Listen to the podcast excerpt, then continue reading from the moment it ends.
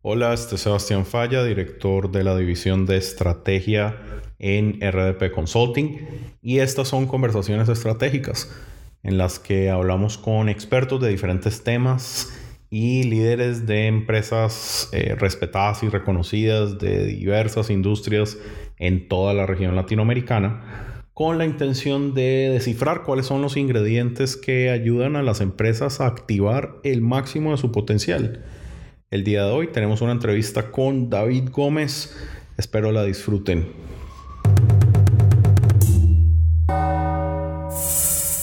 Ok, hola, hola. Aquí estamos con David Gómez. Él es un autor colombiano, eh, autor de los libros Bueno, Bonito y Carito, Detalles que enamoran y más recientemente Yellow.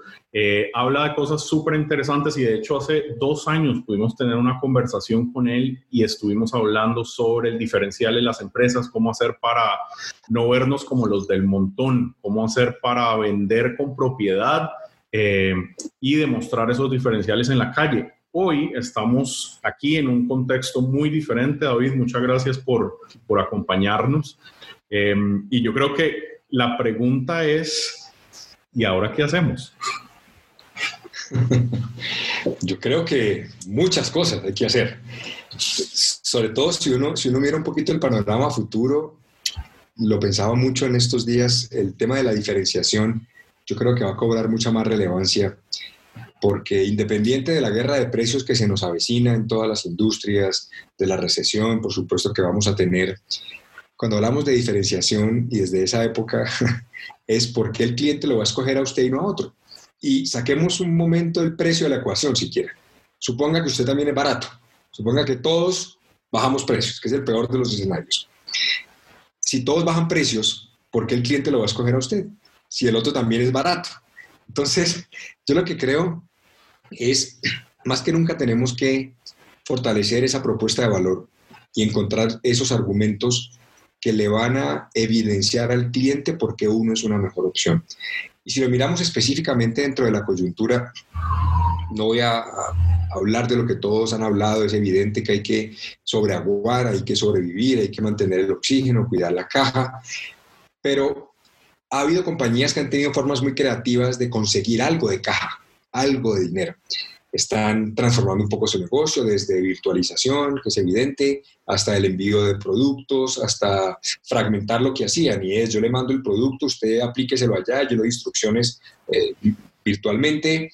Hay compañías que están haciendo preventas, discotecas, que me han compartido diciendo, mire, hemos sacado unos bonos para que la gente nos compre el bono y luego venga a la discoteca cuando pueda y consuma ese bono. Y así hay, hay muchas maneras en la que los negocios están tratando de obtener algo de liquidez, más allá de la refinanciación de las deudas, de reducción de personal, salarios, etcétera, es, es ver cómo uno tampoco se echa a morir dentro de la situación, porque yo creo que eso es lo más peligroso. Como tenemos una excusa, como todo el mundo está jodido, pues, ¿qué quiere que haga? Y esa es la típica posición, pero esa es la posición que muchas personas han tenido antes de la crisis, durante la crisis y van a tener después de la crisis, ¿no? Pues porque va a ser, mire cómo nos dejó la crisis. Entonces, yo creo que uno, si hay cosas que uno puede hacer en este momento para tratar de, por lo menos, aliviar la carga y tratar de agregarle algo de oxígeno al negocio. Pero dos, y más importante, prepararnos para el futuro que yo creo que hay varios, varios frentes que se están abriendo como oportunidades para todas las organizaciones que nos hemos obligado a ver y que yo creo que es una muy buena oportunidad para, para desarrollar nuevos canales de distribución, nuevos tipos de clientes, nuevos productos, que si quieres hablamos un poco de eso ahora, pero, pero digamos que en términos generales sí, entre la pregunta ¿qué hacer? Uno, sobrevivir, por supuesto, alivianando cargas, trayendo algo de oxígeno, bien sea con ventas pequeñas, y dos, prepararnos para lo que viene. Ahora, en este momento, y, lo hemos visto algunos ejemplos en Latinoamérica, de empresas que al tratar de sobrevivir se están enfocando, claro, mucho en las ventas. Eh, pero lo hemos visto también en publicaciones en redes sociales, ¿hasta dónde deberíamos estar vendiendo? Y la pregunta aquí es, en medio de la crisis, ¿vender o no vender? Porque en algunas industrias hemos visto publicaciones eh, que rayarían a veces hasta con lo insensible en este momento, ¿cierto? Que sí, parecen como hecha hace seis meses. sí, totalmente, claro. Sí, sí. Ahora, ¿vender o no vender? ¿Cómo, cómo, cómo, lo, ¿Cómo lo manejamos? Yo creo que ahí hay varias consideraciones. La primera es, ¿qué es vender? Y en esto quiero hacer una aclaración y es, si uno está pensando que vender es empujarle algo a alguien que no necesita para que quede mal económicamente y uno lucrarse, pues ahí sí, claramente no es eso. Pero cuando uno entiende que vender es servir a la gente, que vender es ayudarle a, que la gente pueda tener algún momento de satisfacción, alegría, indulgencia, eh, bienestar, autoestima, dentro de eso entran muchísimas categorías. Y allí voy al, al siguiente punto y es, ¿qué es primera necesidad? Y suena una pregunta retórica casi estúpida que dice, pero pues sí, en este momento, obvio, me van a decir, claro, estamos enfocados en comprar alimentos, medicamentos, pagar los servicios públicos, el colegio de los hijos, las cosas primarias, ¿de acuerdo? Y por supuesto, estas son las cosas en las que todos estamos enfocados. Pero también lo que he conversado con muchos empresarios es, ¿para quién lo que usted vende es de primera necesidad? Y aquí voy a un punto importante y voy a salirme de los productos básicos, digamos, de, alimentación y esto. Y hablaba con gente, por ejemplo, estilistas, peluqueros, eh, maquilladores, eh, manicuristas, eh, oftalmólogos. Es decir, hay diferentes fisioterapeutas, profesiones, profesores de karate, de baile, lo que tú te imagines. Entonces uno pensaría, porque me parece que lo más peligroso es considerar que el mundo a uno ya no lo necesita. Y yo creo que no necesariamente. Puede que en este momento no seamos tan importantes, lo que vendemos me refiero, para nuestros clientes, pero siempre va a haber alguien para lo que nosotros vendemos va a ser interesante. Entonces, lo primero es convencernos de que podemos llegar a ser un producto necesario para muchas personas, porque puede ser lo que están requiriendo. Y lo otro es pensar un poco qué es lo que nuestros clientes van a requerir a futuro. Esto podría implicar de pronto ajustar nuestra, nuestra propuesta de lo que tenemos hoy.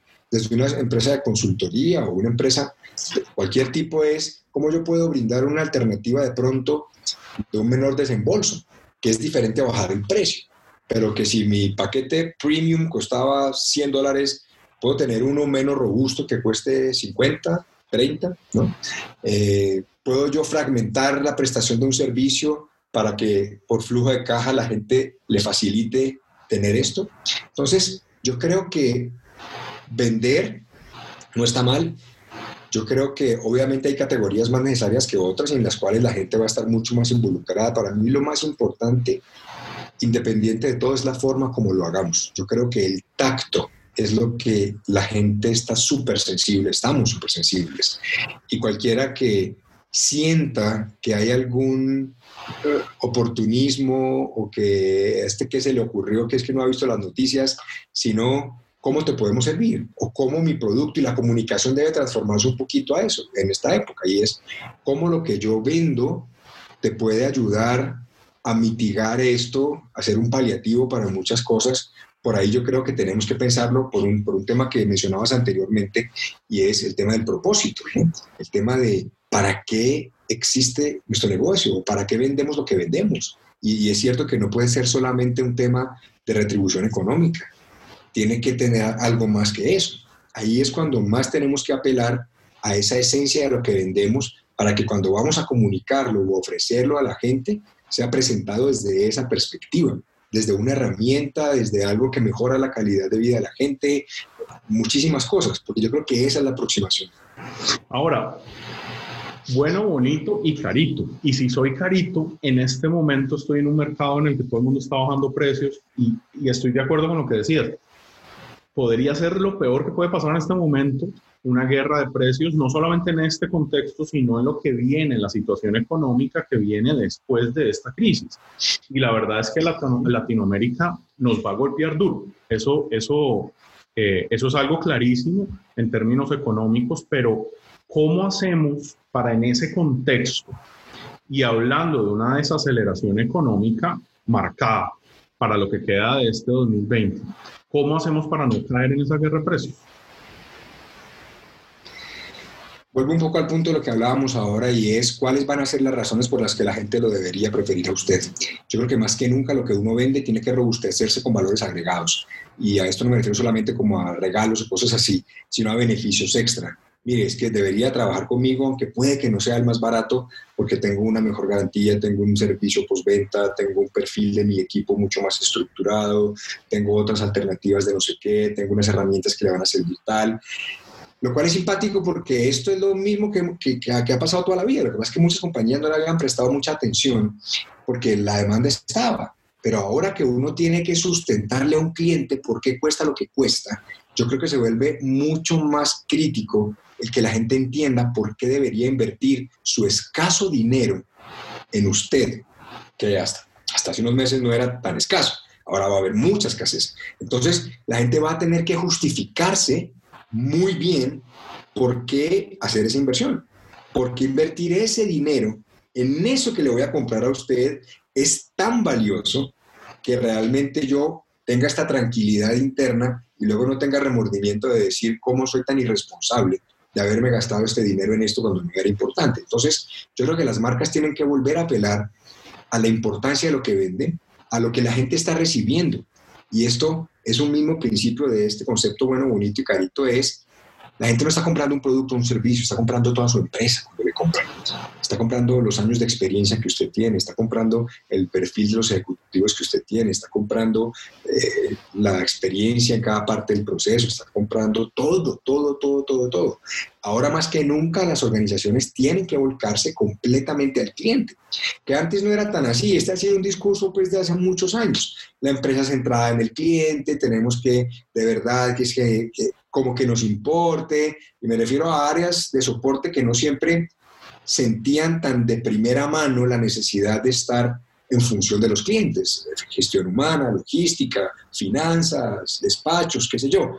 Decían los clientes son de ventas. Pues mis amigos, en este momento los clientes no son de ventas, los son de toda la empresa, porque cada área con una buena o mala gestión puede destrozar esta arduamente ganada relación con los clientes actuales que van a estar mucho más propensos a ser infieles por las tentaciones que van a tener, tanto de precios y promociones, de otros competidores. Así que más nos vale que como organizaciones entendamos cada una de las áreas como mi área puede ser una fuente de diferenciación para ese cliente que va a ser tan exigente y que va a tener muchas opciones. Claro. Ahora, en este momento, durante, durante esta crisis que no sabemos tampoco cuánto tiempo va a durar, eh, lo que nosotros observamos en, en, la calle es empresas que les ha tocado reinventarse por completo. Muchos se quedan paralizados y se concentran en reducir gastos y en el tema de flujo y se quedan pegados solo en eso les falta ese siguiente ingrediente de reinventémonos y vamos qué hacemos en este momento. Nosotros hablamos de, transformación digital y, la necesidad que hay eh, en las empresas de, realizar una transformación real eh, a partir de las posibilidades tecnológicas que tiene el mundo el día de hoy. Y yo creo que a las empresas nos dieron un empujón hacia la transformación digital a la fuerza. Eh, Te facilitaron la vida ahí. a la fuerza empujaron el tema de transformación digital porque ahora sí tocó. Ahora, de lo que has visto en tu contexto, ¿qué ejemplos te sorprenden gratamente? Muchos, pero digamos que para mí, para poner un contexto un poco, la reinvención tiene que ver en cómo lo que yo sé hacer encaja con lo que el cliente necesita ahora o puede necesitar en el inmediato futuro. Y esto, esto puede requerir crear nuevos productos, crear nuevos servicios, tocar diferentes temas y darle un giro a esto. Algunos casos que me llamaron la atención recientemente fue, eh, por ejemplo, un, un, taller de metalmecánica, taller, ¿no? y que, hacían reparaciones y esto. Pues el señor mecánico empezó a construir como unos rodillos que son para entrenamiento de bicicletas estáticas. Entonces el señor construyó con su conocimiento de metalmecánica unos rodillos para la llanta trasera, una parte fija en la adelante y los vende como a 50 dólares en el Facebook Marketplace. De hecho, en lugar donde yo vivo y el tipo ha ganado más plata que la que había ganado en toda su vida, ¿no?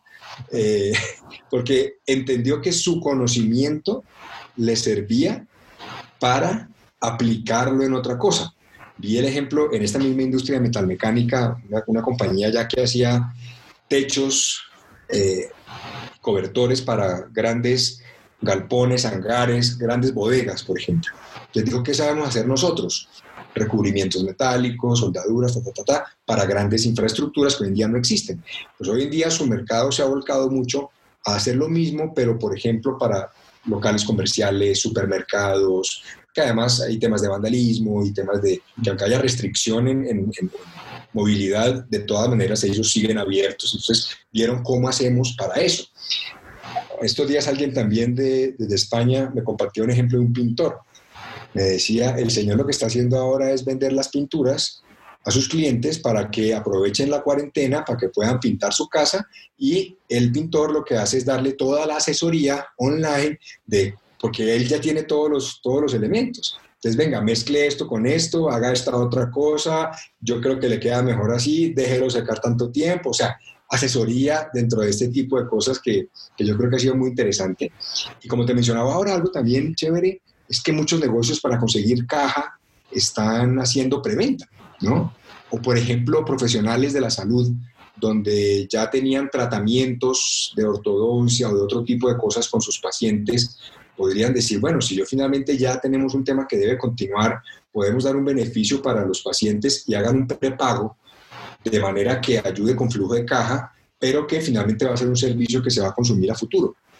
Entonces, yo creo que de lo que nos ha servido esto y más allá de los ejemplos, porque a veces me dicen, sí, pero es que yo tengo una empresa que es diferente, ¿usted qué se le ocurre para una compañía que, no sé, hace bodas? Sí, pero independiente de la industria, lo importante es empezar a pensar qué puedo yo diseñar o qué producto puedo desarrollar que mis clientes vayan a requerir en un futuro cercano que pueda ser relevante para ellos. Y eso es lo que más nos cuesta, porque usted cómo le va a decir a un odontólogo que ya no es odontólogo, pues ¿cómo le vas a decir? No, pues ya estudié otra cosa porque eso ahora va a ser difícil.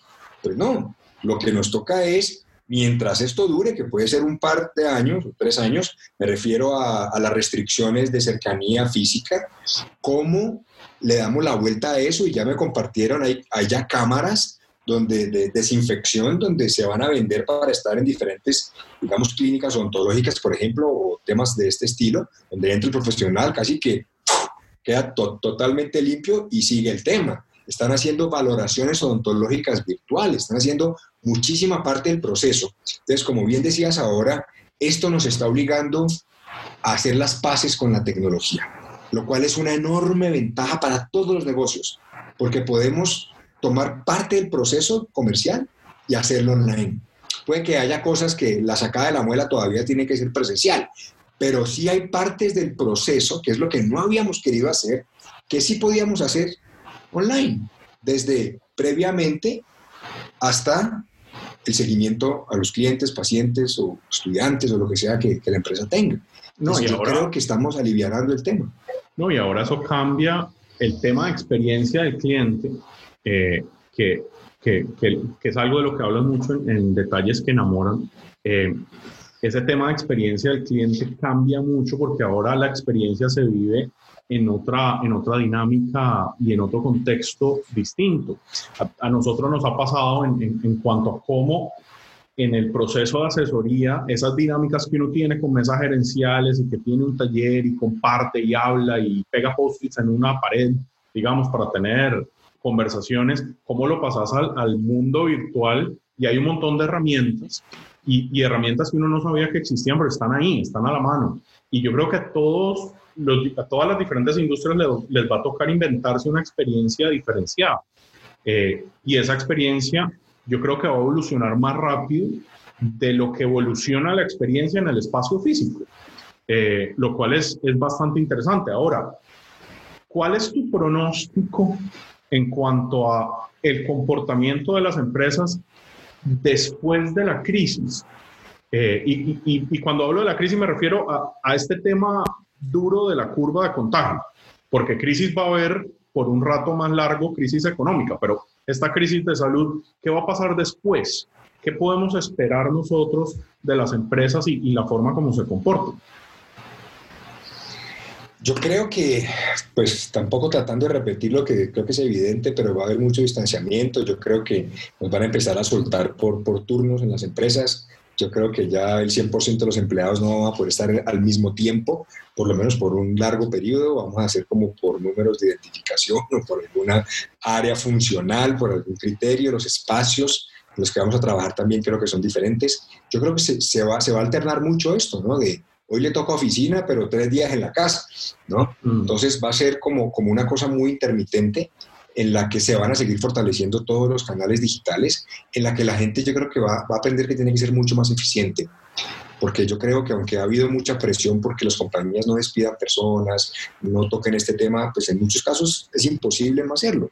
Es un tema casi de supervivencia. Entonces, las compañías van a quedar muy menguadas con recurso humano, con lo cual yo creo que los, los, los que queden van a tener que hacer muchas más cosas. Tenemos muchas más herramientas para esto. Eh, los mercados van a estar muy contraídos, obviamente mucha limitación en inversiones de bienes de capital o inversiones de largo plazo, hasta que no haya por lo menos una, una recuperación, una leve eh, seña de que, de que, la cosa va a mejorar. Yo creo que las, las compañías van, como las familias, empezar a invertir en lo básico. Lo básico es la supervivencia. Y en el caso de las empresas, la analogía es, ¿qué es lo básico para una empresa?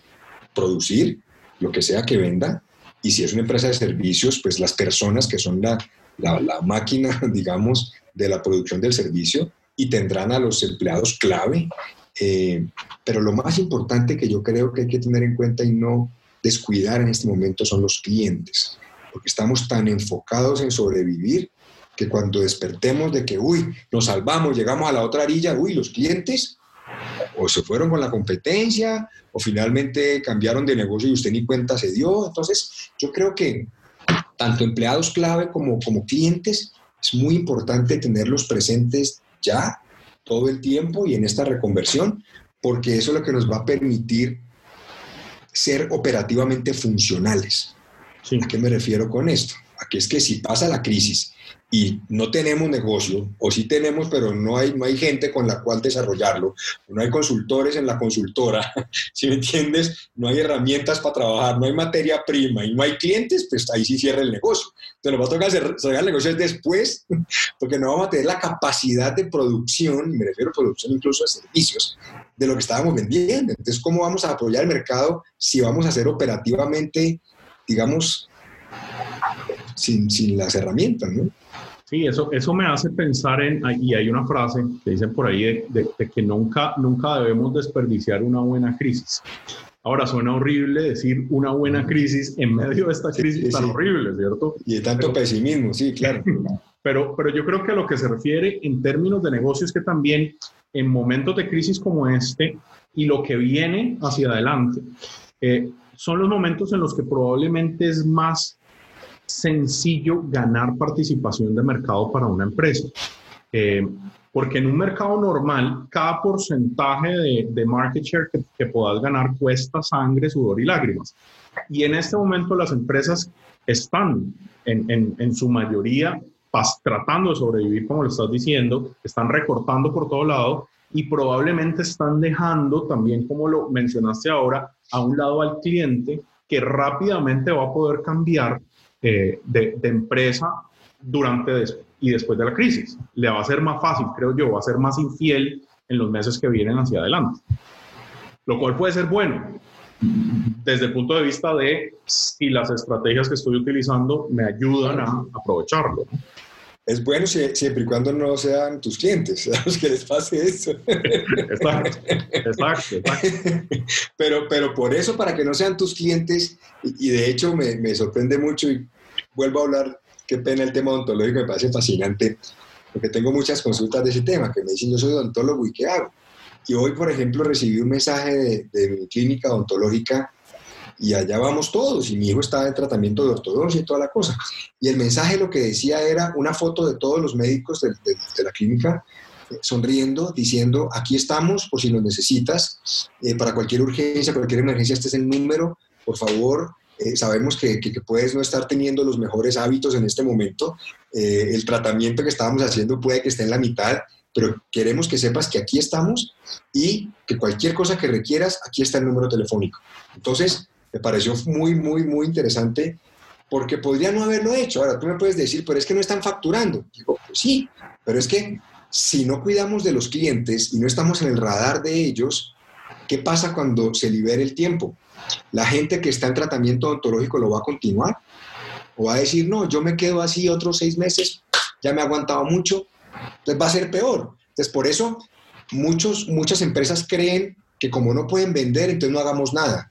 Yo creo que es peligrosísimo, porque justamente los clientes están escuchando y están conociendo a otras compañías que no conocían en su mismo sector que sí se están preocupando por ellos. Entonces, cuando deban retomar lo que sea que esto fuera, desde el seguro de su casa hasta el tratamiento odontológico, hasta cualquier cosa, pues van a pensar con quién debería irme. Y si ese otro que está llegando a hablarle al oído, además le viene con buenos precios, promociones, vea, le facilito el pago, no sé qué, estamos a esto de que nos mande para el diablo. Entonces, por eso la importancia y lo que mencionabas es, si es, por supuesto hay que sobrevivir, pero también hay que estar en el radar de los clientes, porque no va a ser que cuando ya nos dejen salir, no haya clientes.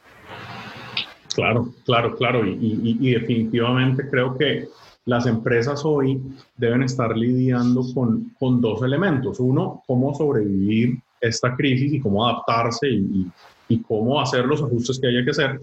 Y con la otra mano, cómo trabajo para lo que viene después. Eh, porque esto se tiene que acabar, como todo, se acaba en algún momento y tiene que venir esa, esa nueva realidad. Ahora, eh, quiero agradecerte muchísimo por, por, tu tiempo y por todo el contenido que estás generando de, de, manera continua, no solamente ahora durante, durante esta crisis, sino que ya llevas eh, bastante años generando contenido muy útil y muy práctico. Quiero aprovechar, de hecho, para recomendarlo en bien pensado y, en todo lo, todos los diferentes canales en los que estás continuamente generando contenido me parece muy útil y, en este momento creo que viendo hacia atrás en todo lo que has hablado de claridad en los diferenciales, en, en desarrollar una experiencia para el cliente que realmente los enamore, todas esas cosas van a ser igual o más necesarias justo después de esta crisis. Eh, esa, esa, esa esa guerra por, por demostrar un diferencial, ahora sí es cierto que va a tocar eh, llevarlo al máximo, al, extremo, ¿no? Así es, así es. Indudablemente, yo creo que el tema es enamorar mucho más, o sea, no podemos dar media oportunidad para que el cliente sienta que, que no lo amamos con pasión y fervor, ¿no? Eh, y lo otro de lo que decías del diferencial, indudablemente. Y hay un punto importante, es que bueno, bonito y carito, solo por entendimiento, no necesariamente es un producto costoso. Eh, y mira que he tenido muchísimas experiencias a través de estos años con ese concepto, donde compañías que si tú miras todos los competidores de una industria, yo he trabajado con compañías que están en precio en este nivel, por ejemplo, que cuestan la mitad de la marca premium y hemos trabajado esto porque aún estas marcas tienen competidores más baratos, tienen competidores asiáticos, tienen competidores que tienen otras estrategias comerciales. Entonces, el concepto de bueno, bonito y carito es no se entrega guerras de precio cualquiera sea el precio. Lo que no desconozco es que haya que tocar el precio, por supuesto, pero es que tiene que tener un límite, porque el riesgo de uno creer que bajar el precio le va a solucionar el problema es que el otro lo va a bajar todavía más. Entonces va a ser una pelea de nunca acabar. Y termina uno más quebrado después que ahora, porque ya está produciendo con gastos fijos, con una serie de cosas, y no, no va a poder explicar por qué cuesta lo que cuesta. Entonces, sí es un concepto de diferenciarse, cualquiera sea el precio. Y como sea que usted se ubique en su industria, si es un precio base o medio, premium, competitivo, como usted quiera, lo que estamos buscando es cómo vamos a construir un argumentario que sustente ese precio cualquiera sea el precio. ¿Cuáles son los valores agregados, argumentos, beneficios diferenciales, como queramos llamarlo, que la gente va a percibir que recibe cuando le compra? Y para mí esa es la piedra angular. Yo creo que no hay precios caros o baratos. Claro, me dices, no, pero es que 80 es más barato que 100. Pues sí, pero depende. Depende de lo que la gente reciba a cambio. Créeme que hay muchos casos donde 80 puede ser más caro que 100 si lo que recibe a cambio realmente no corresponde o eran unas promesas que de pronto no tenían el alcance que el cliente pensaba. Y a veces un producto de 100 versus uno de 80 puede ser un muy buen negocio porque el servicio postventa, la calidad, la duración, un menor mantenimiento, una asesoría, ta, ta, ta, unos insumos de no sé qué, hay una serie de valores que pueden pesar mucho más que estos 20 de diferencia, que eso es en lo que yo quiero que las compañías enfoquen, y es cómo usted va a sustentar su valor frente al cliente independiente de, la estructura de precios en la que compita con el mercado. Porque habrá negocios que no van a poder salir a regalar su producto. Pues, ¿cómo hacemos? Y déjame decirte, las grandes compañías que seguramente tienen economías de escala, unos costos reducidos, eh, supply chain internacional, etcétera, podrán llegar a bajar precios, como pasó en el mundo de los retailers en la última crisis, que fueron las grandes cadenas de hard discount y estas que tenían el músculo financiero para bajar precios. Pero ¿qué hacemos con el resto del 99% de compañías en el mundo que no tienen eso? Porque yo no sé cómo sea el caso específicamente en Centroamérica, pero debe ser muy similar al caso en Colombia. El 92% de las compañías son microempresas. Entonces, ahí es donde uno dice, cuando pensamos en quiénes tienen la capacidad, y ni siquiera grandes y medianas, porque llega el mismo caso. Vamos a ver quién logra mantener los, la mayor productividad o los costos más optimizados y se vuelve un tema de que finalmente cuál es el límite. Entonces, por eso el planteamiento que yo he hecho toda mi vida es, no es que vender barato no sea una opción. Si le da, hágalo. Si gana plata, perfecto. Dios lo bendiga, maravilloso. Pero si no es de los que puede hacer eso, tiene una herramienta y es meterle argumentos diferenciales a su producto o servicio para que sustente a su cliente. ¿Por qué? Habiendo opciones más baratas, usted es mejor negocio para cierto tipo de cliente. Puede que no todo lo aprecie. Pero si entendemos eso y valoramos nuestra propuesta frente al mercado, yo creo que estaremos mucho mejor parados, porque si no simplemente ahora sí que el cliente va a ser sensible a precio. Entonces, ahora sí que necesitamos que la gente entienda por qué cuesta lo que cuesta. Así simple. Claro. David, muchísimas gracias eh, de nuevo por tu tiempo y por todo, todo el aporte. Eh, son momentos difíciles en, que, en los que tenemos que concentrarnos en cómo construir, cómo agregar valor, cómo prepararnos para un futuro, no solamente sobrevivir la crisis, sino navegarla para salir más fuertes al otro lado. Eh, ¿Qué mensaje te gustaría darle a todos esos empresarios y ejecutivos que en este momento están, están navegando esta situación? Pues ya que usas esa analogía, hay una frase que me gusta mucho, la de just keep swimming, ¿no? la de Nemo. Y es, y es eso, ¿no? Y es como ahora bien decías, eh, no sabemos cuándo termine ni cuándo aparezca la otra orilla, pero allá está. Lo único que no podemos hacer es dejar de nadar. Ahora, puede que seguir, seguir nadando implique cerrar el negocio y montar otro, puede ser. Puede que el negocio implique tenía seis puntos de venta, quedarme con dos, que son los más rentables, puede ser. Si eso me ayuda a mantenerme a flote y tener el oxígeno que lo pueda extender para llegar a la orilla, válido. Si me toca aliarme con otra compañía para ofrecer servicios complementarios que me hacen mucho más robusto y una mejor opción para los clientes, vale. Entonces, cuando decimos sobrevivir y seguir nadando, me refiero a lo que toque hacer en, términos de ajuste del negocio, de adaptación, reinvención, darle la vuelta, vender productos diferentes seguramente. Y es lo que hablábamos ahora, yo creo que a todos nos cuesta muchísimo, porque cuando finalmente me empezó a ir bien, ahora me toca cambiar de negocio, y sí, ¿no? Y lo peor es que nos va a volver a tocar en 10 años. Entonces, yo creo que lo bueno es ver las oportunidades que tú me las mencionabas al comienzo, los nuevos canales de comercialización se están abriendo. Y esto para muchas compañías que no los estaban usando es una mina de oro, porque están encontrando que le pueden vender a clientes que no sabían que existían, porque están teniendo un alcance como nunca en su vida se lo soñaron.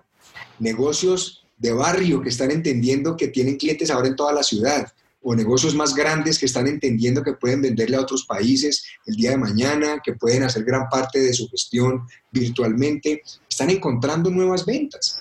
Y yo creo que esas ventas no canibalizan las ventas futuras cuando nos volvamos a ver en vivo y en directo. Son nuevos canales de distribución. La gente ya está aprendiendo a meter la tarjeta de crédito en una página. Eso es un gran avance. Entonces, eso es lo que tenemos que aprovechar. Todas las compañías, por ejemplo, que se han esmerado por tantos años por cuidar el ambiente, por tener productos reciclables, por tratar bien a sus empleados, por tratar bien a sus proveedores, ser socialmente responsables. Hasta ahora, y te lo confieso, no me parecía que el mercado le diera el valor que eso merecía. La gente sí, como que, ah, usted trata bien a los empleados, lo felicito, pero baje el precio mejor. O sea, el consumidor era un tirano en ese sentido. Entonces yo lo que digo, gracias a Dios hoy en día ya la gente está mucho más consciente y estas compañías se va a hacer un acto de justicia.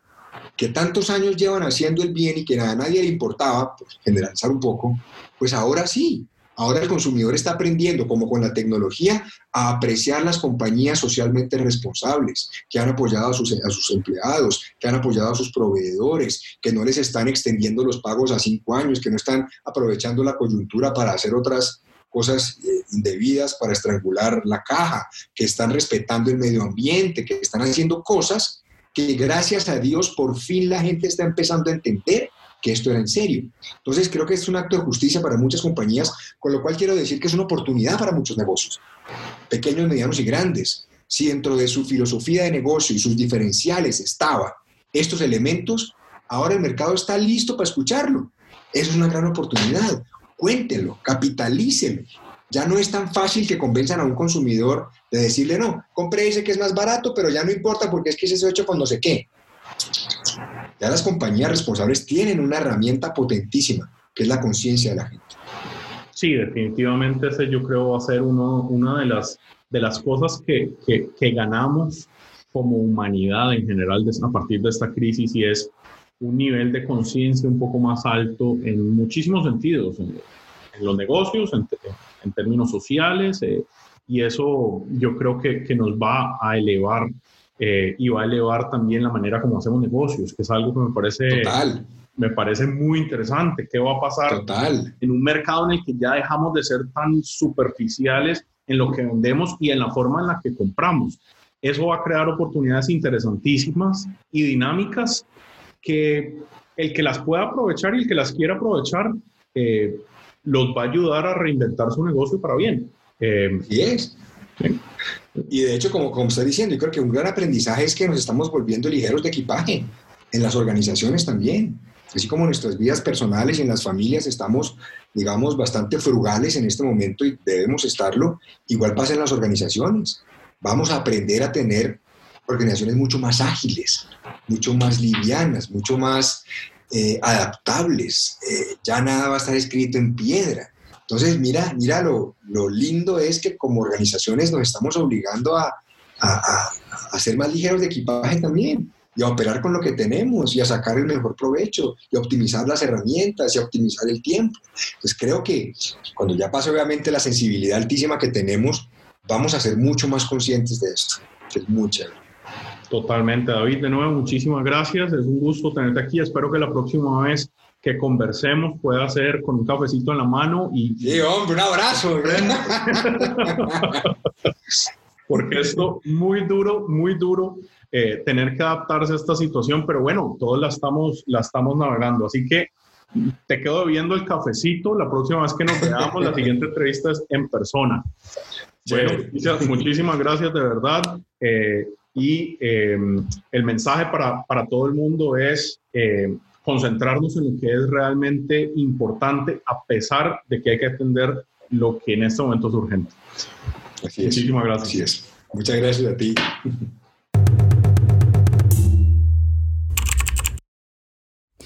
Muchas gracias por escucharnos. Esto fue Conversaciones Estratégicas con David Gómez. Recuerden seguir eh, el podcast, seguirnos en el canal en YouTube o visitarnos en el website www.rdp.la.